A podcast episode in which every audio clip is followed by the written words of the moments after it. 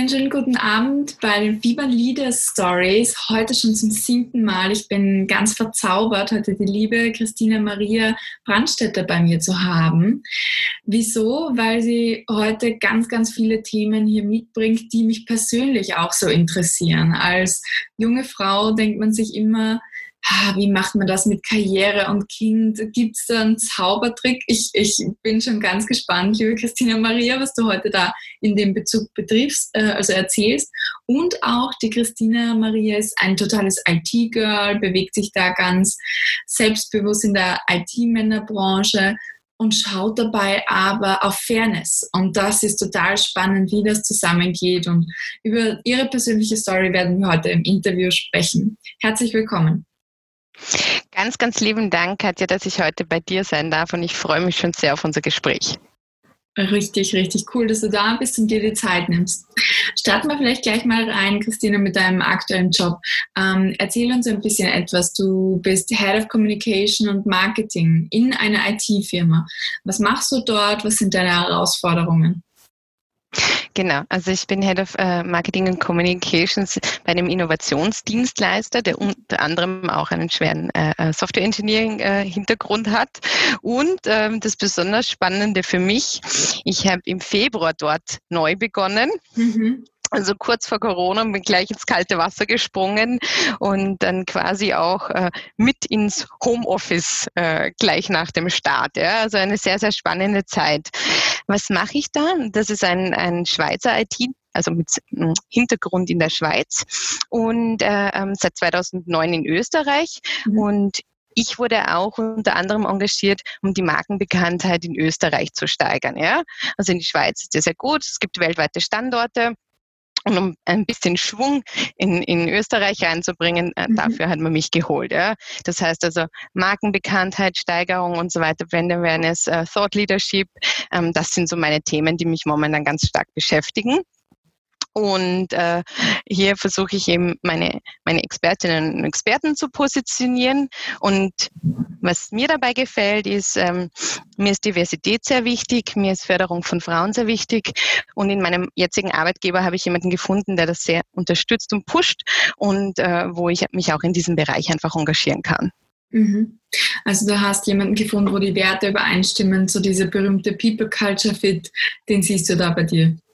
Genau, und das ist, glaube ich, etwas, was uns, also äh, korrigiere mich, wenn ich falsch liege, aber du hilfst ja auch anderen, wirklich so ihren Purpose in, in mhm. der Karriere zu finden. Und das ist etwas, was ich extrem wichtig finde, weil da gibt es einen netten Ausspruch irgendwie, mm, mm, wenn du quasi umsonst arbeitest, dann nennt man das Stress, aber äh, wenn du für eine Sache viel arbeitest, dann äh, ähm, ähm, ist es ein bisschen die Leidenschaft. Ja? Also ähm, es gibt ja diesen positiven Stress und ich stecke gerne wo Arbeit und Engagement rein, wo ich einen Sinn sehe ja? Mhm. und wo ich mich auch einbringen kann. Und ich glaube, das braucht jeder von uns, um, um auf Dauer einfach äh, zufrieden zu sein. Ja, also diesen Career Purpose absolut, da, das ist ein Hot-Thema für, für sehr viele Frauen, einfach sinnvolle Arbeit zu finden, die sich mit ihren Stärken auch gut vereinbaren lässt. Wo kann ich wirklich als Person einen Beitrag zu etwas leisten, was einen Unterschied für jemand anderen macht? Ausgedrückt sozusagen. Genau, das ist etwas, was, was man, also was nicht nur unser Berufsleben, sondern eigentlich unser gesamtes Leben ähm, betrifft. Also ich finde, jeder, jede von uns ähm, kann im eigenen Umfeld einfach sehr, sehr viel bewirken. Ja? Und das eigene Umfeld kann einfach das private Umfeld sein. Oder wenn wir, so wie wir, wenn wir eher in der Öffentlichkeit stehen und einen mhm. größeren Radius haben, kannst du dann halt vielleicht eine größere Reichweite damit erzielen. Aber bewirken kann jeder und jeder von uns etwas. Ja? Also alle deine täglichen Handlungen, Interaktionen, ob du jemanden unterstützt oder nicht, ähm, bewirkt ja etwas. Und ich, ich glaube, das ist etwas, was man sich immer im Hinterkopf behalten sollte. Hm, in puncto so Selbstermächtigung. Also jede von uns kann etwas bewirken. Wir haben alle unterschiedliche Stärken und die können wir einsetzen und die sollen wir auch einsetzen. Mhm. Wann hast du das für dich selber auch gelernt oder realisiert, dass du selber etwas in deinem Umfeld verändern kannst? Ähm, ich weiß nicht, ob es so einen Klickmoment gab, ob es ein, ein länger währender Prozess äh, war. Also ich bin jetzt 41 und äh, ich würde lügen, wenn ich sage, das war schon immer so, ja.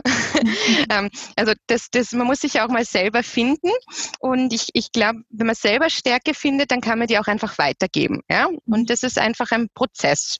Der bei der einen geht er schneller, bei der anderen geht er langsamer.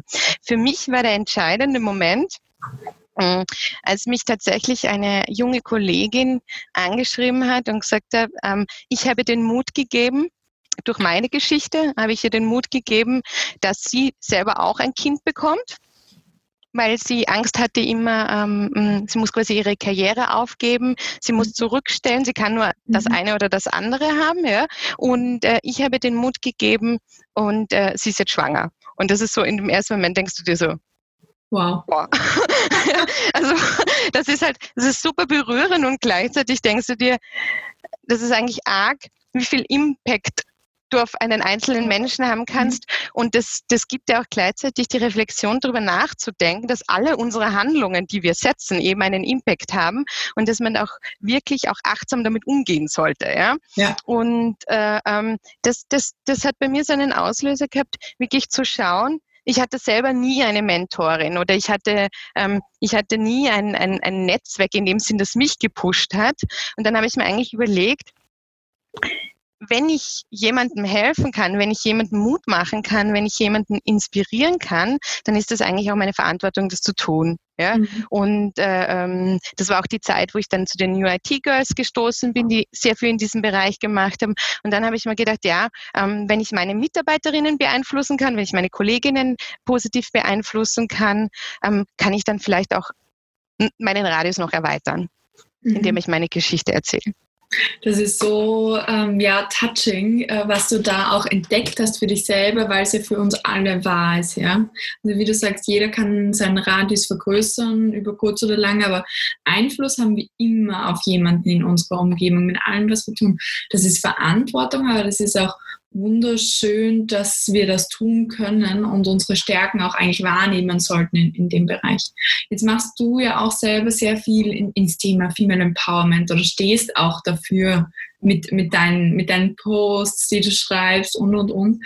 Ähm, kannst du uns äh, noch etwas erzählen über die New IT Girls oder wie du das auch in deinem Team umsetzt? Ja, also die New IT Girls ist eben eine äh, ähm, Organisation, Vereinigung, die die äh, ähm, Doris Schlaffer und die Astrid Wieland gegründet haben, die selber aus der IT mhm. äh, kommen und denen irgendwann einmal aufgefallen ist, so sie sind auf Veranstaltungen oftmals die einzigen Frauen. Ja?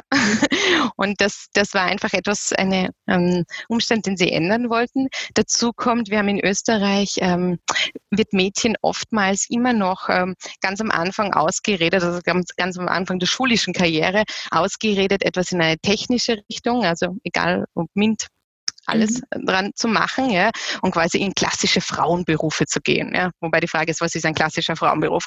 Aber ähm, da, da hinken wir teilweise hinter Rumänien hinterher. Ja? Also ähm, äh, wir, haben, wir haben wirklich furchtbare Studienzahlen, ja? wir haben furchtbare Absolventinnenzahlen und das war einfach ein Umstand, ähm, der sie auch gestört hat und wo sie einfach etwas bewegen wollten. Und ich, ich glaube, IT ist einfach schon lange aus diesem verstaubten, äh, klischeehaften, nerdigen, sitzt im Keller, äh, isst Pizza äh, ähm, Ambiente raus, ja. Aber ähm, trotzdem. Keller sitzen und Pizza essen. manchmal ist das super, ja. Und, und generell haben ja Nerds durch Big Bang Theory vielleicht auch schon ein besseres Image bekommen, ja. aber, aber oftmals ist es noch nicht das Erste, was, was jungen Mädchen mitgegeben wird, dass sie da wirklich gute Karrierechancen auch haben. Ja? Mhm. Und ähm, ähm, wie, wie haben Sie versucht, das zu erreichen, indem Sie einfach untereinander Frauen quer durch die IT aus allen Positionen, aus allen unterschiedlichen Berufsbildern miteinander verbinden, die gegenseitig auch ähm, ihr Wissen weitergeben. Ja? Also du hast ja auch schon einmal einen Vortrag gehalten. Das mhm. ist einfach wirklich diese gegenseitige Inspiration und Empowerment. Und gleichzeitig beeinflussen die dann wieder ihr Umfeld, ja. Und äh, nicht das rein äh, nicht das rein weibliche, sondern auch die Männer im Umfeld, ja. Mhm. Und ähm, ähm, dieses gemeinsame ähm, einfach äh, mehr Frauen in die IT zu bringen, das hat mich sehr angesprochen, weil das einfach ein, ein quasi ein offener Weg ist, so ein Handreichweg. Machen, verändern wir das gemeinsam, weil es uns allen was bringt, ja. Und äh, ähm, den habe ich gerne unterstützt und da war ich eben, hatte ich das Glück, von Anfang an dabei sein zu können. Und ähm, bei mir war das dann bei meinen eigenen Mitarbeiterinnen, habe ich mir gedacht, ja, oftmals ist die Kluft in, vor allem in Expertenorganisationen, vielleicht nicht nur in der IT. Da hast du schon einmal die, die Kluft zwischen Service und, und Engineers oftmals, ja. ja. Und dann hast du darunter dann noch Frauen, Männer auch noch als Kluft, ja. Und da stehst du dann quasi am Ende der Nahrungskette, ganz böse formuliert, ja. Und, und hier einfach Verständnis füreinander aufzuzeigen und Brücken zu schlagen ähm, und die Diversität zu fördern und einfach zu zeigen, was das tatsächlich auch in harten Zahlen bringt, ja. Also mhm. wir, wir wissen alle, dass Diversität einfach ein wirtschaftlicher Erfolgsfaktor ist, mhm. ja.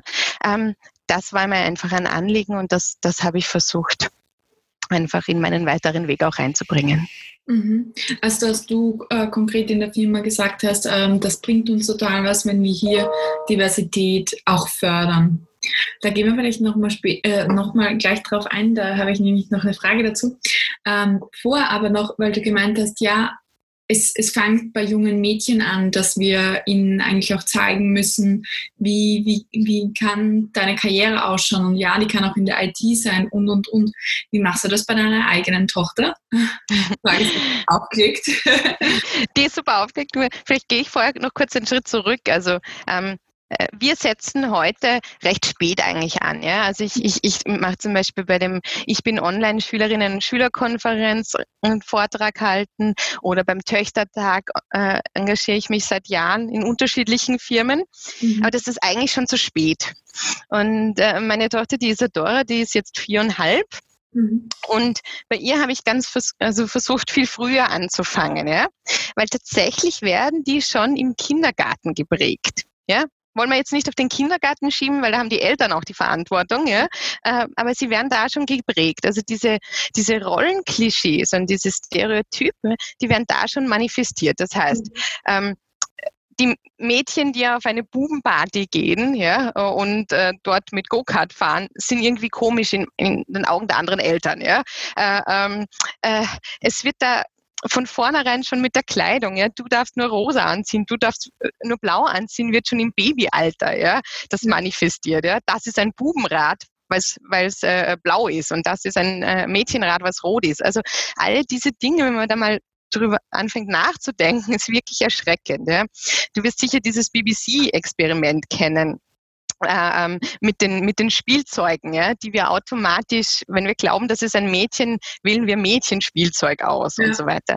Und mir war das immer ganz, ganz wichtig, weil meine Mama, die schon verstorben ist, hat mir mitgegeben, es macht überhaupt keinen Unterschied, ob du ein Mädchen oder ein Bub bist, ja, ähm, den macht nur die Gesellschaft. Den darfst nicht du selber machen. Ja? Und ich habe versucht, diese Dora einfach auch so aufzuziehen. Sie sie liebt Einhörner und auf der anderen Seite rast sie mit ihrem äh, kleinen Rad über dieselben Bodenwellen äh, ähm, wie die ganzen Skaterjungs. Ja? Mhm. Und, und äh, äh als ihr ein Bub neulich gesagt hat, das kannst du nicht, weil du bist ein Mädchen, ne? der war ungefähr gleich alt, hat sie ihn angeschaut und hat gesagt, jetzt pass mal auf und hat ihm vorgezeigt. Ja? Und ich glaube, dieses Selbstbewusstsein und dieses Selbstvertrauen einfach schon früh zu fördern, mhm. ist ganz, ganz wichtig. Und das ist etwas, was jeder äh, darüber nachdenken kann, ob er das schon an allen Ecken und Enden äh, äh, tut und, und wo da vielleicht noch Nachholbedarf ist. Mhm. Ähm, also ich bin ja davon überzeugt, dass wir da ganz, ganz viel machen können. Gleichzeitig spürt man dann, glaube ich, auch wenn man sich dessen bewusst wird, denkt man so, oh Gott, äh, wo nicht auch alles diese Vorurteile auch lauern und so weiter, weil du kriegst es ja auch von außen. Jetzt hat die Isadora diesen kleinen Jungen äh, getroffen auch und, und der sagt, naja, du als Mädchen kannst das nicht, aber das, das, kommt dann so von außen und dann fragt man sich vielleicht auch, ja, kann ich es wirklich nicht? Ist die Mama nicht, äh, hat die Mama nicht recht oder hat der recht oder ähnliches? Also da kommt es zu ganz, ganz vielen Fragen. Also das kann nur im gesellschaftlichen Wandel wirklich, wirklich gut glücken. Aber Mütter wie du sind da einfach ja, ähm, wichtig, die auch sagen, nein, du kannst alles, wenn du wenn du Radfahren willst, dann, dann äh, tu das, setz einen Helm auf.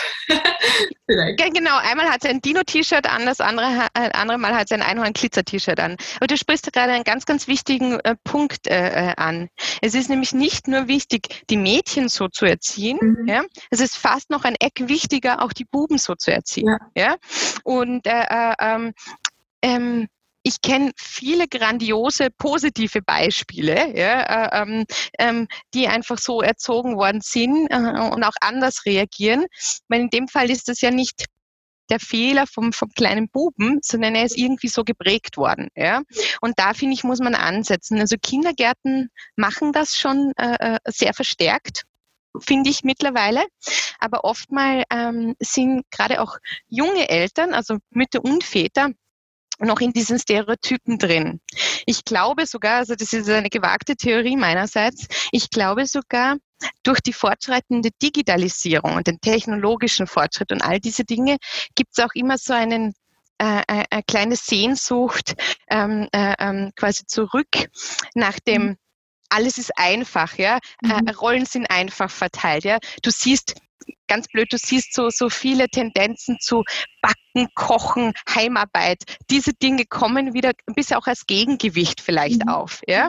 Und, und gerade viele ähm, jüngere M Mütter und Väter sind da in diesen ganz traditionellen Rollenbilder wieder drin. Und das war etwas, was mich einerseits schockiert hat und andererseits aber auch fasziniert, woher das kommt, weil meine Mutter hat äh, äh in den 70er Jahren dafür gekämpft, äh, für Gleichberechtigung und eigentlich ein ganz äh, progressiveres, offeneres äh, Verhältnis dazu gehabt, als vielleicht heutige 23-Jährige. Ja. ja.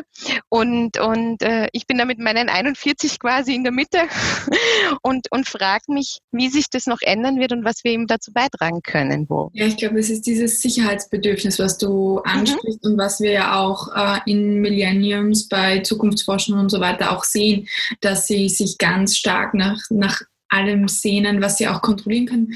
Man kann es niemandem verübeln. Die Welt ist, ist ein Wahnsinn. Also du, du kannst rausgehen und, und alles ist morgen anders, eben auch durch die Digitalisierung, weil wir sagen, in den nächsten 100 Jahren werden wir die gleiche Entwicklungsgeschwindigkeit sehen wie in den, nächsten, äh, wie in den letzten 22.000 Jahren von, von Innovationskraft und so weiter her.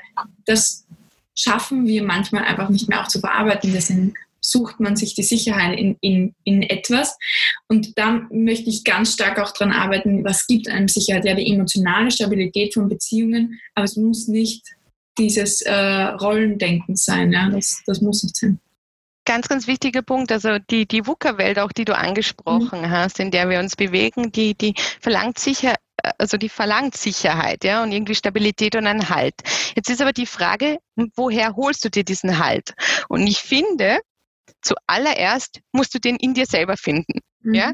Ähm, du, du, du kannst dir quasi bedingt halt von außen holen und, und Stabilität, aber dann bist du immer auch ein Stück weit abhängig. Ja? Mhm. Du musst irgendwie an dir selber arbeiten, auch, auch eine innere quasi Haltung und Stabilität, an der du dich selber festhalten kannst. Und das ist nichts, was über Nacht geht, aber es ist erlernbar. Ja? Und ähm, das ist auch etwas, wo, woran ich jeden Tag versuche zu arbeiten, egal ob du es jetzt Resilienz nennst oder was auch immer. Ja? Aber das ist etwas, was man lernen kann und äh, ähm, was sicher extrem wichtig ist und noch wichtiger wird. Ja, jetzt äh, super, super tiefe und coole Insights. Dankeschön, Christina Maria, für diese ja, Offenheit, auch mit dem Thema auch umzugehen, weil es ist, Erziehung ist immer ein sehr persönliches Thema. Und ähm, ich denke auch, dass dass man da jetzt auch gut anknüpfen kann, was hat es denn für dich persönlich auch für deine Karriere bedeutet? Weil das, glaube ich, was auch sehr viele Frauen interessiert, inklusive der einen, der du Mut gemacht hast, wie du es vereinbaren kannst. Ähm, wie hast du dich entschlossen, ähm, einerseits natürlich ein Kind zu bekommen? Was hat das denn für dich, was für Ängste oder Emotionen hat das ausgelöst in Bezug auf deine Karriere und wie bist du es angegangen? Also ich war früher sehr, sehr ähm, sehr, sehr äh, kontrolliert. Das heißt, ich habe immer wirklich versucht, so für alles eine richtige Zeit, für alles einen richtigen Zeitpunkt und, und, mhm. und an diese Kontrolle. Und dann wurde mir, also das ist jetzt was sehr persönlich, aber ich finde es wichtig für die Geschichte, mir wurde gesagt, ähm, ich kann gar keine Kinder kriegen. Ja? Mhm. Und dann habe ich mir gedacht, okay, dann ist das so, ja. Und äh, äh ähm, dann fällt deine Planung quasi bis da und da arbeite ich, dann kriege ich ein Kind bis da und da und ich wird durcheinander gewirbelt. Ja. Relativ spät, also mit, mit 37, habe ich mir gedacht, okay, jetzt wäre der Zeitpunkt, entweder ich kann noch ein Kind kriegen oder irgendwann einmal bin ich dann in meinen Wechseljahren, dann wird es auch nichts mehr. Ja? Mhm. Ähm, also entweder passt es jetzt oder nicht. Und ich habe mir selber diesen Druck weggenommen Mhm. Und bin dann sofort schwanger geworden. Zum denkbar Zeit, also ungünstigsten Zeitpunkt überhaupt. wenn es also wenn es einen günstigen gibt, ähm, weil man kann das ja nicht timen. Ähm, ich hatte gerade gekündigt. Okay. Ja, ähm, ich hatte, also ich hatte eine, eine Karenzstelle, die ist verlängert worden und nochmal verlängert worden. Und bevor sie unbefristet geworden ist, äh, habe ich quasi gesagt, äh, äh, okay, ihr habt den Headcount nicht, passt für mich, ich suche mir was Neues, bis dahin arbeite ich noch gerne bei euch und passt. Mhm. Gekündigt und äh, glaube ein Monat nach der Kündigung festgestellt, ich bin schwanger. Dann habe ich wirklich eine. Odyssee hinter mir. Ähm, ähm, hochschwanger noch aufs AMS äh, gehen zu müssen, ja, und äh, äh, zu Vorstellungsgesprächen, wo ich die vorher angerufen habe und gesagt habe, es tut mir wirklich super leid, ich bin im siebten Monat schwanger. Ich glaube nicht, dass die Freude mit mir hätten, wenn ich jetzt bei ihnen anfange. Ja. nächstes Monat ich weg, ja. Und äh, äh, habe das so durchlaufen. Ich habe nebenbei noch meinen MBE, den ich mir selber finanziert habe, auch mhm. fertig gemacht und habe dann als diese Dora auf die Welt gekommen ist, habe ich die Thesis fertig geschrieben und dann bin ich wieder auf Jobsuche gegangen. Ja, ja. Ähm, also da war sie vier Monate alt und ähm, das wäre jetzt gelogen, wenn das nicht immer, also wenn das äh, immer leicht gewesen wäre, ja, weil man hat einfach ein kleines Baby zu Hause und es ist schon schon schwierig äh, äh, zu sagen, okay, ich übergebe jetzt diese, es ist auch ein Stück weit loslassen, ich übergebe jetzt ein Stück der Verantwortung an den Papa und der geht in Karenz. Ja, mhm. also das, das, das äh, ähm, ist schon etwas, was man, was man auch lernen muss. Mhm diese Kontrolle auch ein bisschen mhm. abzugeben und sagen, der macht das auch richtig, der kann das auch gut. Ja? Und äh, auch ein Lernprozess. Und dann habe ich wirklich angefangen, äh, ähm, mich zu bewerben. Und ich bin zu super vielen äh, äh, Vorstellungsgesprächen sofort eingeladen worden, ob ich überall reingeschrieben habe, ich habe ein Kind, ja. Und dann war immer die erste Frage, ah ja, und Sie haben ein Kind, äh, äh, wie alt ist denn das? Und ich sage so vier und die sagen, ah, vier Jahre nicht. Und ich sage so, nein, vier Monate, Gespräch zu Ende. Ja, also das war wirklich so. Ja, und äh, äh, diese Diskussionen immer, ja, äh, ähm, ich habe gesagt, wirklich erstaunte große Augen, so, ja, aber wer passt auf das Kind auf, während sie hier sind, sage ich der Papa, weil der ist in Karenz. Ja? Also es ist nämlich auch umgekehrt, ähm, mhm. dass wir oftmals einfach Väter nicht zutrauen, dass sie das auch können. Ja? Mhm. Ähm, ähm, und, und das hat mich einfach quer begleitet. Ich habe mir irgendwann gedacht, das gibt's gar nicht. Ja? Und ähm, dann habe ich einen Arbeitgeber gefunden, der hat gesagt, okay, ist dafür gesorgt, dass das Kind betreut ist? Sage ich ja, passt danke, das war's. ja, und, und, und, äh, äh, äh, alles, was, was, was äh, zählt, ja. Also. Man darf einfach nicht aufgeben, weil ich weiß, dass ich meinen Job gut mache und ich, ich weiß, äh, äh, dass er auch gefragt ist, ja. Und äh, äh, ähm, solange es dem Kind gut geht und es betreut ist, ja, muss es nicht die Mutter sein, die sich darum mhm. kümmert. Das kann auch sehr gut ein Papa. Wir haben das dann wirklich tatsächlich das erste Jahr so gemacht. Er hat noch eine Ausbildung äh, äh, nebenberuflich gemacht, deswegen bin ich auch äh, arbeiten gegangen. Mhm. Ähm, wir haben das so gemacht, ich habe bis 17.30 Uhr gearbeitet. Am Bahnsteig hat er sie mir im Schwung übergeben ist weitergefahren in die Abendschule und ich bin mit ihr heimgefahren. Wow. Und das haben wir ein ganzes Jahr lang gemacht. Also was lernt man dadurch? Super Zeitmanagement, mhm. wirklich, ja, absolut. Prioritäten setzen und sehr effektiv arbeiten. Mhm. Also ähm, das, das ist auf jeden Fall etwas, was ich da mitgenommen habe. Hut ab. Es ist eine wahnsinnige Story. Du, du musst ein, ein halbes Buch, glaube ich, drüber schreiben, weil da sind so viele Challenges oder auch ja, Emotionen dazwischen, Learnings dazwischen, wo du mit dir selber auch kämpfst, vielleicht an Situationen, wo ich sage auch ähm, gegen dieses Klischee, was ja auch, was dir auch zurückgespiegelt wird in Bewerbungsgesprächen. Du, du gehst da ganz bewusst dagegen eigentlich an. Und das ist auch das, was für viele Frauen, die Karriere machen, auch immer hart ist, weil man fällt bis zu einem gewissen Grad aus einem Schema raus, wo einen Leute drin haben mhm. möchten. Mhm. Und dann muss man immer ganz stark bei sich selber sein. Und vielleicht ist das auch etwas, über was du noch äh, sprechen möchtest. Wie hast du das für dich persönlich gelöst? Also dich vielleicht auch zu lösen von dem, ich als Mama muss daheim sein. Äh, nein, ich darf es mir erlauben, auch, auch meine Karriere zu verfolgen. Es ist sogar noch ein, ein Stück weit Ärger. Also ähm, du, du, du kriegst sehr schnell den Stempel der Rabenmutter, mhm. ja. Uh, hingegen, ähm, lustigerweise, äh, Isadoras Papa hat den Superheldenstempel bekommen. Okay. Also genau umgekehrt, ja.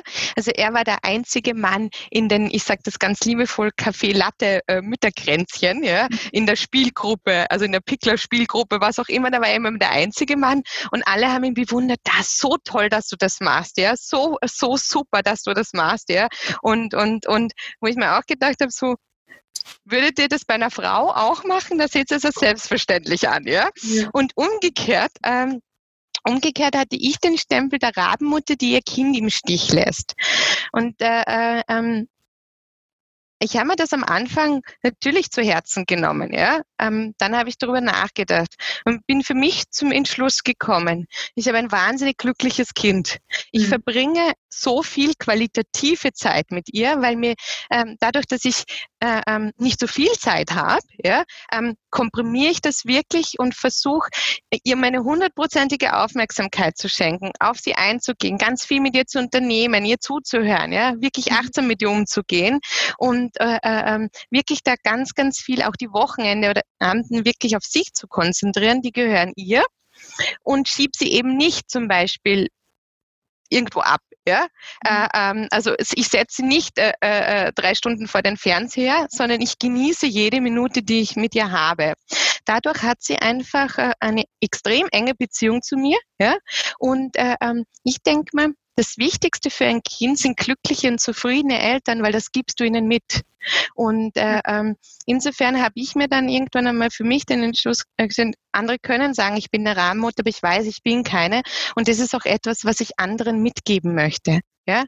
Und äh, äh, es entscheidet nicht die Zeit, die man verbringt. Du kannst zwölf Stunden neben deinem Kind sein und dich nicht ums Kind kümmern, ja, mhm. oder du bist halt nur zwei Stunden, aber die sind dafür ganz, ganz intensiv. Mhm. Und, äh, ähm, das, glaube ich, ist etwas, was man da wirklich mitnehmen sollte. Super inspirierend. Danke, dass du es geteilt hast, auch mit uns und dann auch ja, mit ganz, ganz vielen. Äh, ich möchte auch unsere Gäste dazu ermuntern, wenn ihr Fragen habt, könnt ihr auch immer gerne in den Chat schreiben.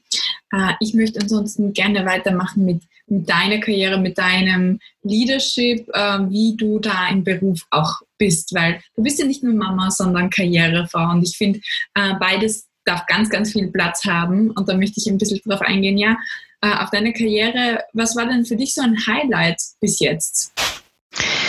Also ich glaube, äh, ähm, ich verbinde auch beides, ja. Also ich, ich, ich lerne, ich lerne aus beiden Teilen sehr viel für den anderen, mhm. ja. Also ich bin generell jemand, der, der versucht, jeden Tag was Neues zu lernen und mitzunehmen.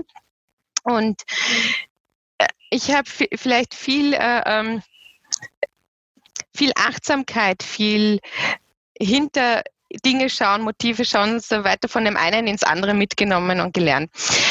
Mm, ich habe mich am Anfang meiner Karriere habe ich mm, mich immer versucht zurückzuhalten. Ja? Also ich bin sehr bescheiden erzogen worden. Ich bin, bin so erzogen worden, dass man nicht über seine Erfolge laut spricht, ja, sondern man macht sie einfach. Meine, meine Eltern waren irgendwie beide so Arbeitstiere, die haben einfach vor sich hingearbeitet, aber das nie an die große Glocke gehängt. Ja. Das habe ich irgendwie so, so mitbekommen.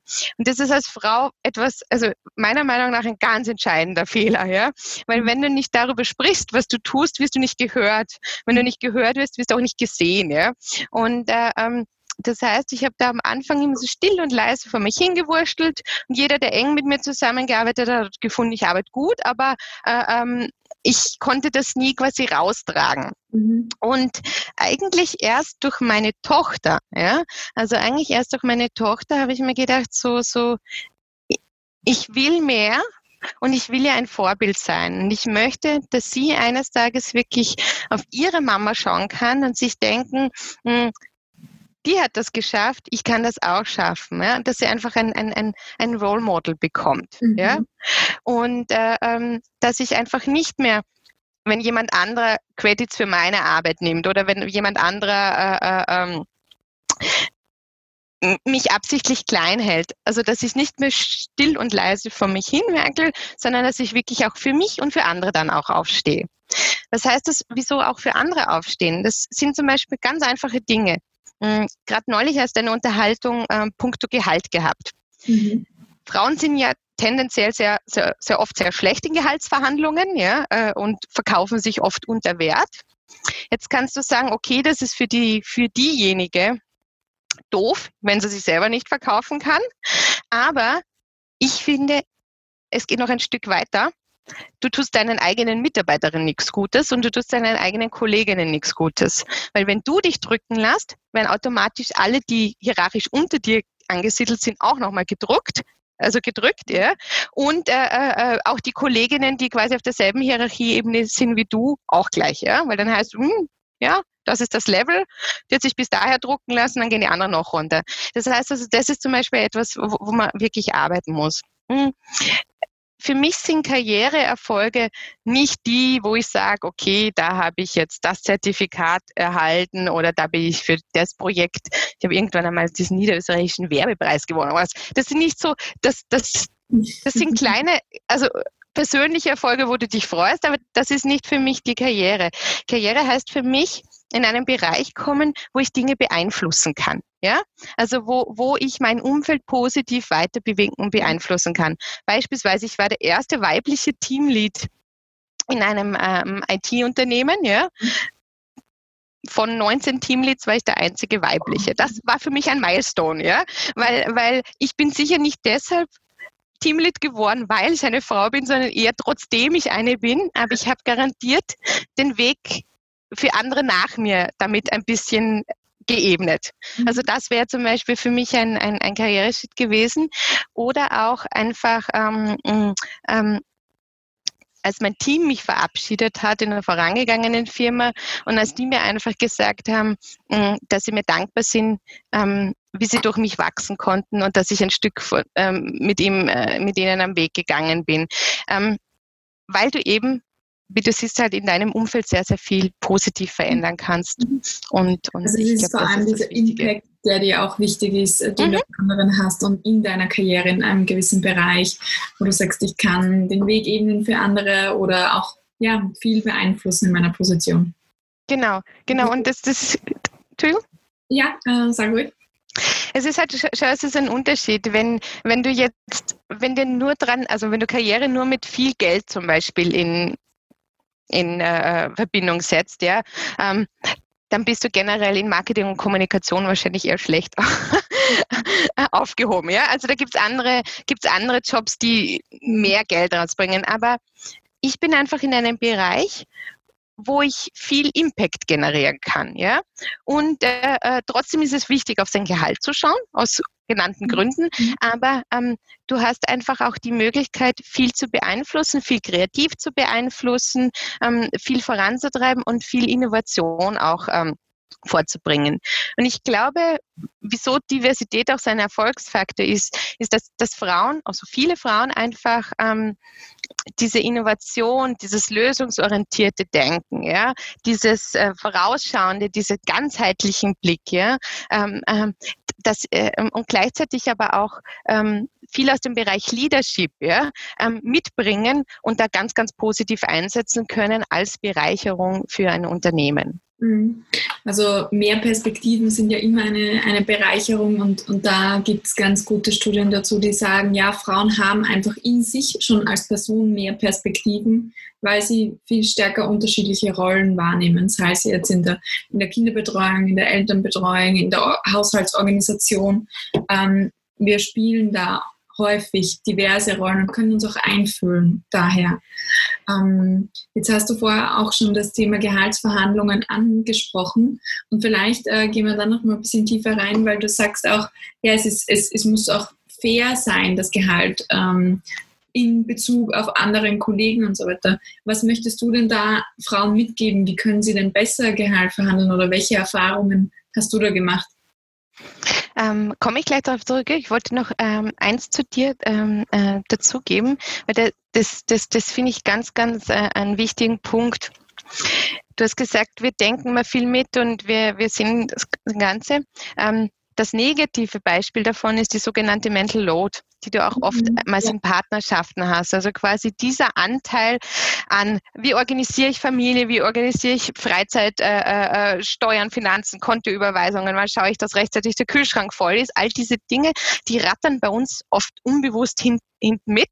Die mhm. sind vielleicht nicht so sichtbar, aber die sind da und die verbrauchen auch viel Ressourcen. Und das ist auch etwas, äh, äh, was im Beruf so äh, oft so ist. Ja? Wer ist das, der an die, an die Geschenke äh, der Kollegen das Jubiläum denkt, äh, mhm. dass genügend äh, Bier fürs Afterwork im, im Kühlschrank ist, dass das und das passt, dass, die, dass ja. jemand da ist für die Lieferungen, sind oftmals wir Frauen. Ja? Mhm. Und ähm, ähm, man muss da aufpassen, dass man auch hier eine Fairness reinbringt und schaut, dass das gleich verteilt ist und dass, dass man dieses Unsichtbare auch aufzeigt. Also ähm, das, das noch dazu. Punkto Gehalt. Ähm, wir haben ja in, ähm, erst aber einer bestimmten Größe, dass es wirklich offengelegt werden muss. Ja? Äh, ähm, und Gehalt ist oftmals so ein bisschen ein, also korrigiere mich, wenn ich falsch liege, aber so ein Tabuthema immer noch, ja, mhm. äh, über das die Leute so aus irgendeinem Grund ungut, äh, also nicht gerne sprechen. Mhm. Ich versuche in, in meinem Umfeld und in meinem Freundes- und in meinem Bekanntenkreis die Leute wirklich dazu zu animieren, auch vor allem die Frauen, offen über Gehalt zu sprechen. Weil erst, wenn man offen darüber spricht, dann kann man darüber reden, äh, ähm, dann kann man Vergleich ziehen, dann kann man schauen, okay, die und die und die verdient so viel und ich verdiene nur so viel und der und der verdient so viel und so weiter. Und dann siehst du, auf welchem Level pendelt sich das ein. Ist das fair, ist das nicht fair? Das ist etwas, was ich auch in vorangegangenen Firmen, äh, Gott sei Dank mit den Kolleginnen und Kollegen immer offen äh, ähm, gemacht habe. Und da hast du natürlich dann schon ein Mittel in der Hand, auch zu sagen, ich weiß, dass ich nicht fair bezahlt wäre, weil ich kenne die Gehälter meiner Kolleginnen und Kollegen. Dann schauen sie meistens komisch und denken sich, hm, woher? Ja. wir reden auch drüber. Also wenn es nicht explizit irgendwo verboten ist, ja, wir reden auch drüber, wir tauschen uns auf, weil das, das ist Fairness und Transparenz. Und, und äh, ähm, ich habe zum Beispiel auch meinen Mitarbeit, äh, Mitarbeiterinnen das auch kommuniziert, ja, ähm, damit sie auch selber einen Anhaltspunkt haben. Ich finde das wirklich wichtig zu mhm. schauen, in welchem Rahmen kannst du dich bewegen. Mir hat es die Augen geöffnet, wie unfair das teilweise noch immer ist. Also ich wirklich äh, äh, in dieser Zeit, wo, wo Gehaltszettel noch per, per Brief äh, äh, quasi in, ins Fach gelegt worden mhm. sind, mal einen Gehaltszettel äh, äh, bekommen habe, den aufgerissen habe, gesehen habe, dass sie mir den falschen hingelegt haben, weil der war vom Kollegen. Weniger Ausbildung als ich, also ich habe, ich, ich, ich habe einen Magister und einen MBA, ja, weniger Ausbildung als ich, gleich alt, gleiche äh, wenn nicht sogar kürzer in, im Job, selber Jobtitel, selbes Jobprofil, Tausender, Tausender brutto mehr. Und das war so der, das war so der, es war nicht ein paar Hunderter oder irgendwo wo man denkt, okay, ich verhandle, verhandle schlecht, also es war wirklich ein Tausender mehr. Das hat mir die Augen geöffnet und haben mir gedacht, so, okay, daran musst du arbeiten. Das ist wirklich etwas, was man immer aufzeigen sollte und was man immer äh, äh, kommunizieren sollte und, und äh, ähm, nicht alleine, sondern eben auch, äh, ähm, wo man, wo man ähm, auch andere dabei unterstützen kann. Ja? Also nicht unter Wert verkaufen, wirklich ähm, für den eigenen Wert auch eintreten. Mhm wir sind manchmal ein bisschen so, wenn du dir diese Studien anschaust bei Bewerbungen, ja, dass Frauen sich nur äh, äh auf einen Job bewerben, der zu 100 Prozent auf sie zugeschnitten ist und selbst dann haben sie manchmal noch Selbstzweifel. Bei Gehaltsverhandlungen ist das auch oft so, ja. Ähm, das kann man aber trainieren. Also es gibt mittlerweile auch ganz, ganz tolle äh, Coaches und äh, äh, äh und Anleitungen, ja, die, die, die, die, die das trainieren. Also sowas sollte man auch machen. Ja? Ähm, Wertschätzung. Und das, das ist etwas. Hm? Also ja. wenn ich zum Beispiel Klientinnen habe, die zu mir kommen, ähm, die sich auf Gehaltsverhandlungen vorbereiten oder auch auf, auf Jobwechsel und dann ja. natürlich, ähm, ja, wie, wie schaut es aus mit Gehalt und so weiter. Nein, es kommt irgendwann zum Schluss, so quasi in der Prioritätenliste das Gehalt. Das ist ein wesentlicher Faktor, meiner Meinung nach auch, ähm, den du einbeziehen solltest, weil ich glaube, also ich bin ja als, als Unternehmerin und Selbstständige bin ich darauf angewiesen, dass mich meine Kunden ja. bezahlen. Und ich äh, am Anfang hast du da auch dieses, dieses äh, Gefühl, schlechtes Gewissen oder ähnliches. Und dann irgendwie so, nein, überhaupt nicht, weil wenn ich nicht angemessen bezahlt werde für das, was ich tue, kann ich niemandem nachher mehr helfen, weil dann muss ich wieder arbeiten gehen. Genau. Als äh, Managerin zum Beispiel, was auch super ist natürlich, aber als Coach bin ich definitiv noch wertvoller, glaube ich, für, für meine Klientinnen.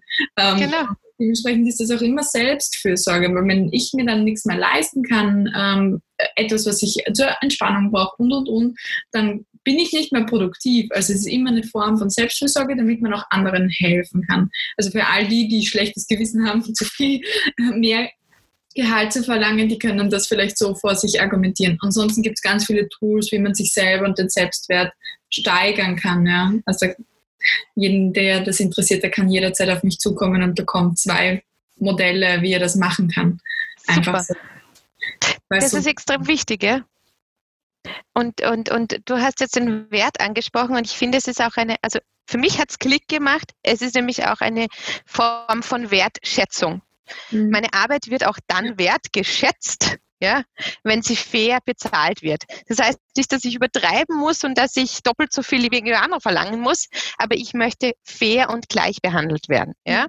Und, und diese ganzen Argumente wie die, die immer noch nachgehangen sind, ja, mit, mit äh, äh kann, äh, ähm, kann ein Kind bekommen, ja, und äh, kann mir ausfallen und so weiter und so fort, die zählen heute nicht mehr, ja. Also ähm, also die lasse ich nicht mehr gelten, sage ich so, mhm. weil ähm, du kannst einfach, es gibt flexible äh, ähm, Arbeitsmodelle, es gibt Shared Leadership Modelle, die super funktionieren. Ja, es, es, es gibt so viele Möglichkeiten, es gibt Väterkarenz, es gibt alle diese Dinge. Ja, also das lasse ich mir nicht mehr einreden, dass ich ein Nachteil für jemanden bin, weil ich eine Frau bin. Ja, und und und ich finde, äh, das ist etwas, was man was man auch gesellschaftlich öfters kommunizieren sollte mhm. und, und die Vorteile zum Beispiel eines diversen Teams in, in den Vordergrund stellen und, und nicht die Nachteile. Ich glaube, es, es, der Culture Change kommt dann, wenn man es stark und noch stärker am eigenen Leib auch schon gesehen hat. Also ich habe auch hier auch schon einige Mütter auch im Female Leader Stories Talk gehabt, die gesagt haben, ähm, ihre Chefs waren alle Väter und die haben selber auch gesehen, wie es ist, und dass es ganz viele Qualifikationen auch mit sich bringt, wenn man eine Zeit zu Hause auch beim Kind ist, egal ob du jetzt Mann oder Frau bist, dass es dich weiterbringt persönlich als Mensch, du so viel lernst auch in der Zeit, dass das eigentlich ein Asset ist. Und ich glaube, wenn wir dorthin kommen, dass nicht nur, ja, wie viel Zeit hast du äh, in deinem Beruf, in deiner fachlichen Arbeit quasi äh, verbracht, aber du hast vielleicht ein, ein Personal Development Jahr mit deinem Kind genommen, mhm. weil da genau. wird ganz, ganz viel aufgearbeitet, ist auch super, ja. Und, und da irgendwo hinzukommen, dass das wertvoll ist und von gefördert wird von Unternehmen und Gesellschaft, weil wo kommen denn da hin, wenn wir sagen, okay, es ist schlimm, dass du, dass du Kinder bekommst oder ähnliches. Ja, wo kommen wir da hin? Ganz genau. Auf der einen Seite äh, äh, beschwert man sich, dass immer weniger Kinder auf die Welt kommen und so weiter und auf der anderen Seite äh, ähm, hätte man dann eben äh, äh, quasi will man das nicht fördern. Und, und ich sehe aber schon langsam, aber sicher einen Change, so, so wie du sagst, dadurch, dass immer mehr Väter auch äh, äh, ähm, einmal äh, drei Monate in Karenz gehen, ja, zum Beispiel, ja, dass sie, dass sie wirklich diese außerdem, dass sie jetzt auch im Homeoffice bemerkt haben, äh, was ihre Frauen eigentlich schupfen, ja, äh, äh, dass sie sich selber da mehr mit rein reklamiert haben und auch zum Beispiel Homeschooling, auch diese ganze Kindersorge übernommen haben und, ähm, und eigentlich gesehen haben, was, was ihre Frauen oder Freundinnen auch in dieser Doppelbelastung schaffen, ja, und was sie aber selber auch daraus lernen können. Also da habe hab ich jetzt schon die Hoffnung, ich bin ein grundsätzlich optimistischer Mensch, dass sich in diese Richtung noch einiges bewegen wird. Ja? Und, und eben auch, dass, dass dass Unternehmen gezwungen worden sind, flexibler zu sein. Also selbst die, die noch ganz starr und verkrustet waren und eben auch andere Arbeitszeitmodelle zuzulassen und eben auch Homeoffice zuzulassen, äh, eben auch äh, Shared-Modelle, äh, Teilzeitmodelle zuzulassen, die dieser Flexibilität dann auch zuträglich sind. Ja, ich glaube, da können wir noch ganz viel mit Innovation arbeiten. Vor allem, wer sagt denn, dass das, wie wir jetzt arbeiten, festgeschrieben ist? So arbeiten wir auch erst seit 100 Jahren oder ähnliches. Und, und vorher genau. war es auch ganz anders. Also ähm, lassen wir uns mal auf uns zukommen, wie es in den nächsten 100 Jahren sein wird. Und gestalten wir das aktiv, so wie wir es für uns am besten empfinden. Genau, ja.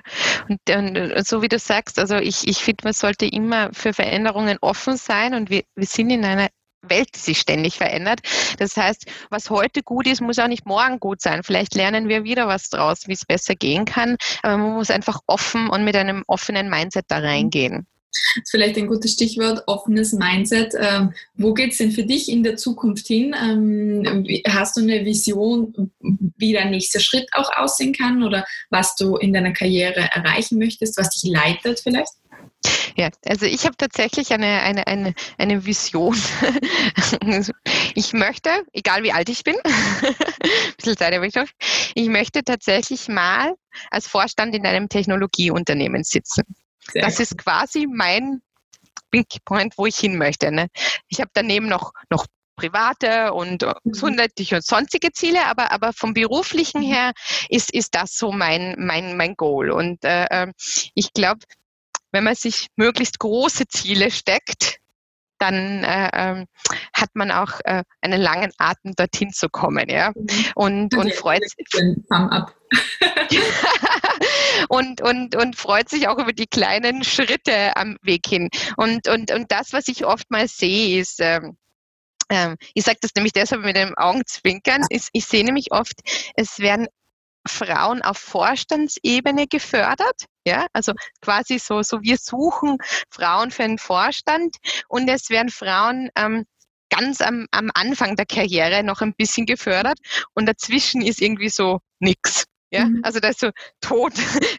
Und dann regen sich die einen auf, so, wir haben nicht genügend Frauen, die wir in den Fall, wir würden gerne, aber wir haben niemanden ja. gefunden, den wir dorthin setzen können. Ja, und die anderen sagen, ja, ich habe da so viele Nachwuchsförderungsprogramme ähm, äh, gesteckt, aber da kommt überhaupt nichts dabei raus. Und sie vergessen, dass im Mittelbau quasi im Mittelbau äh, sehr wenig bis null Förderung vorhanden ist, ja, und, und, und selbst die Leute mit dem, mit dem längsten Atem irgendwann einmal verzweifeln und aufgeben, wenn sie nicht unterstützt werden, ja, äh, weil gerade zum Beispiel mittleres Management, also die Dinge noch ganz stark männerdominiert sind.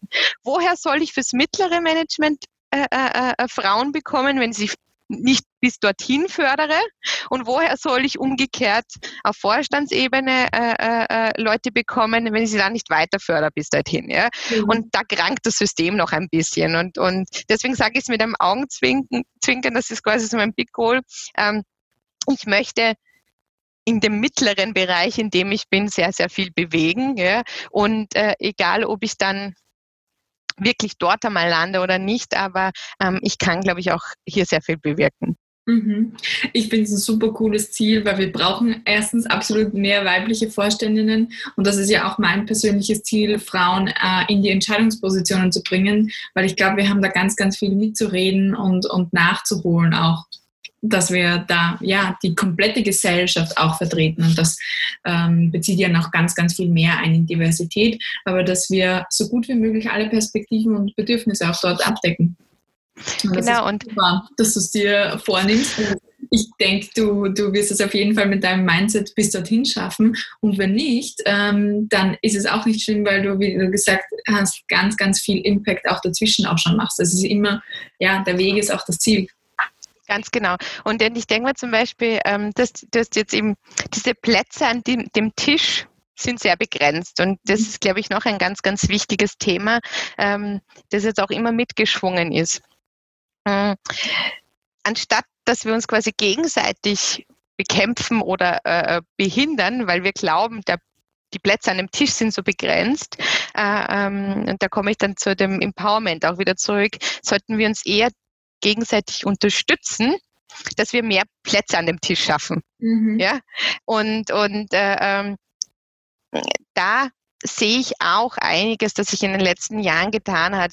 Ähm, wenn wir früher so über, über Frauennetzwerke und Netzwerken generell gesprochen haben, dann hatten wir immer diese Männerseilschaften, ja, und dann gab es so einzelne Frauennetzwerke, die oftmals unter sich geblieben sind, ja, und, und, und, und jetzt merke ich, Jetzt gibt es übergreifende Netzwerke, jetzt trauen sich die Netzwerke auch rauszugehen ja, und, und, und mehr öffentlichkeitswirksam auch äh, mhm. äh, anzusprechen. Und dieses Gemeinsame steht auch im Vordergrund. Ja. Und das ist etwas, was, was ich persönlich super schön finde. Die, die Andrea Houston hat, hat neulich auf, auf, auf LinkedIn eine Studie veröffentlicht, ähm, wo es auch darum ging, äh, ähm, wieso sich Frauen eigentlich oftmals gegenseitig sabotieren, gerade in männerdominierten Branchen, ja, ja. Ähm, was ja eigentlich völlig sinnfrei ist. und, und ich denke mir immer, es ist schon hart, wenn, wenn sich Leute einzeln, also die hatten so das Gefühl, sie müssen sich ihren Platz erkämpfen und irgendwann können sie vielleicht nicht mehr stoppen äh, und aus diesem Kampfmodus rausgehen, ja, weil mhm. sie Angst haben, das, was sie sich erkämpft haben, müssen sie jetzt mit irgendwem teilen.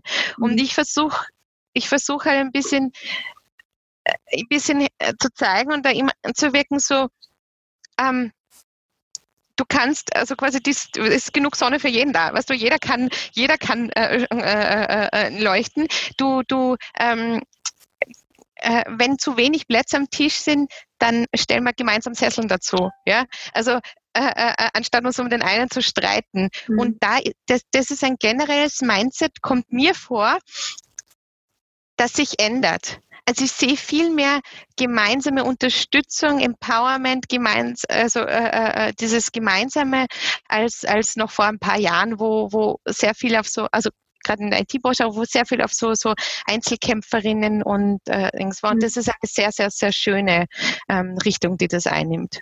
Ja, ich glaube, ähm, das hast du sehr gut analysiert. Es ist dieser, wenn wenige Plätze da sind und man sieht, okay, es gibt nur eine Frau, zum Beispiel wie bei dir auf 19 Teamleads oder ähnliches, äh, da, da war, dann denkst du dir, okay, ähm, mehr gibt es nicht für Frauen, aber das ist eben dieser Trugschluss. Wir können ja auch mehr Plätze mit Frauen an der Stelle auch befüllen und sollten wir auch befüllen. Oder auch dann mehr Plätze dazu schaffen. Das ist ein interessanter Gedanke, den ich vorher so eigentlich noch gar nicht hatte. Und äh, da können wir vielleicht mal vertiefend äh, reingehen. Ja, ich möchte dann vielleicht auch schon meine berühmte letzte Frage äh, stellen. Was möchtest du den anderen Frauen heute mitgeben als Role Model? Ich tue mir immer so schwer, mich, mich selber als Role Model zu sehen. Ich, ich sehe mich, ich sehe mich ganz gerne als, als Mutmacherin. Also jede Geschichte ist einfach unterschiedlich. Ja? Und was für mich funktionieren muss für, für niemanden anderen funktionieren. Aber ich möchte einfach Mut mit sich selbst zu glauben, ja, und, und einfach hinauszugehen und, und seine eigenen Ideale, seine eigenen Meinungen zu vertreten, seinen eigenen Weg zu gehen. Und es werden immer Rückschläge kommen, das ist ganz normal, aber sich von denen nicht zu beirren lassen und einfach äh, konsequent seine, seine Träume und Ziele zu verfolgen. Und beispielsweise, was mir ganz wichtig erscheint, ist, du bist nicht alleine. Ja? Also such dir Unterstützung, mhm. such dir eine Mentorin, such dir Peer Group, such dir einen Coach, ja, und, und äh, äh lass dich lass dir helfen. Und es ist überhaupt keine Schande, sich helfen zu lassen, weil wir so geprägt worden sind, teilweise von klein auf, ja, äh, ähm, immer alles allein zu handeln und immer äh, äh alles vielleicht runterzuschlucken und, und, und, und mit sich selber auszumachen. Es ist überhaupt keine Schande, sich Hilfe bei sowas zu holen, ja, und äh, äh ähm, diesen, diesen Weg auch gemeinsam zu gehen. Und, und das ist vielleicht das, was ich mhm. gerne mitgehen, wenn, sich einfach mehr zu trauen und sich dabei auch Unterstützung zu holen. Mhm. Also auch gerne von mir, wenn ich irgendjemandem helfen kann, dann einfach per, per LinkedIn anschreiben, wenn man Fragen hat, wenn man sich vielleicht noch einen Tipp holen möchte. Wenn ich das geben kann, dann tue ich das sehr gerne. Wow, super, super tolles Angebot. Ähm, ja, äh, liebe Frauen, setzt eure Träume und Ziele um und supportet euch gegenseitig dabei. Holt euch die Unterstützung, die ihr braucht. Und ich glaube, dieses um Hilfe bitten um etwas oder ein Ziel von sich selber auch zu kommunizieren, macht schon ganz, ganz viel. Ich lade noch unsere Gäste dazu ein, äh, Fragen zu stellen, gerne per Mikro oder auch in den Chat, wenn sie möchten. Ich sage äh, an der Stelle total herzliches Dankeschön, Christina Maria Brandstätter, für alle, die ähm, Sie noch bei LinkedIn adden möchten im Nachgang. Es war ein wahnsinnig cooles Interview. Ich habe sehr viel von dir selber mitgenommen. Danke. Es war für mich eine volle Bereicherung und ich glaube auch für ganz viele andere Frauen, dir heute zuzuhören, deine Story zu hören. Wie du sagst, es ist jede, jedes anders und von jeder Frau kann man sich auch ganz viel abschauen. Und ich glaube, da haben wir heute einiges an, an Lektionen mitnehmen können. Sei es, ähm, sich selber von Rollenbildern auch zu befreien, das auch weiterzugeben oder auch für die Fairness und Gerechtigkeit im Unternehmen einzustehen und für Female Empowerment in der Öffentlichkeit. Finde ich richtig große Klasse. Danke, dass du da warst. Ganz, ganz lieben Dank, äh, Katja. Und äh, also unser Gespräch es ist jetzt so schnell die Zeit vergangen, ja, weil es einfach ein wirklich, wirklich schöner Austausch war. Und äh, ganz herzlichen Dank dafür, dass du da quasi auch mir die Stimme gibst, äh, damit ich das ein bisschen weiter transportieren kann. Sehr, sehr gerne. Hat dir die heutige Folge gefallen? Dann klicke beim Female Leader Stories Podcast auf Abonnieren, um jede Woche eine inspirierende Karrierestory zu hören.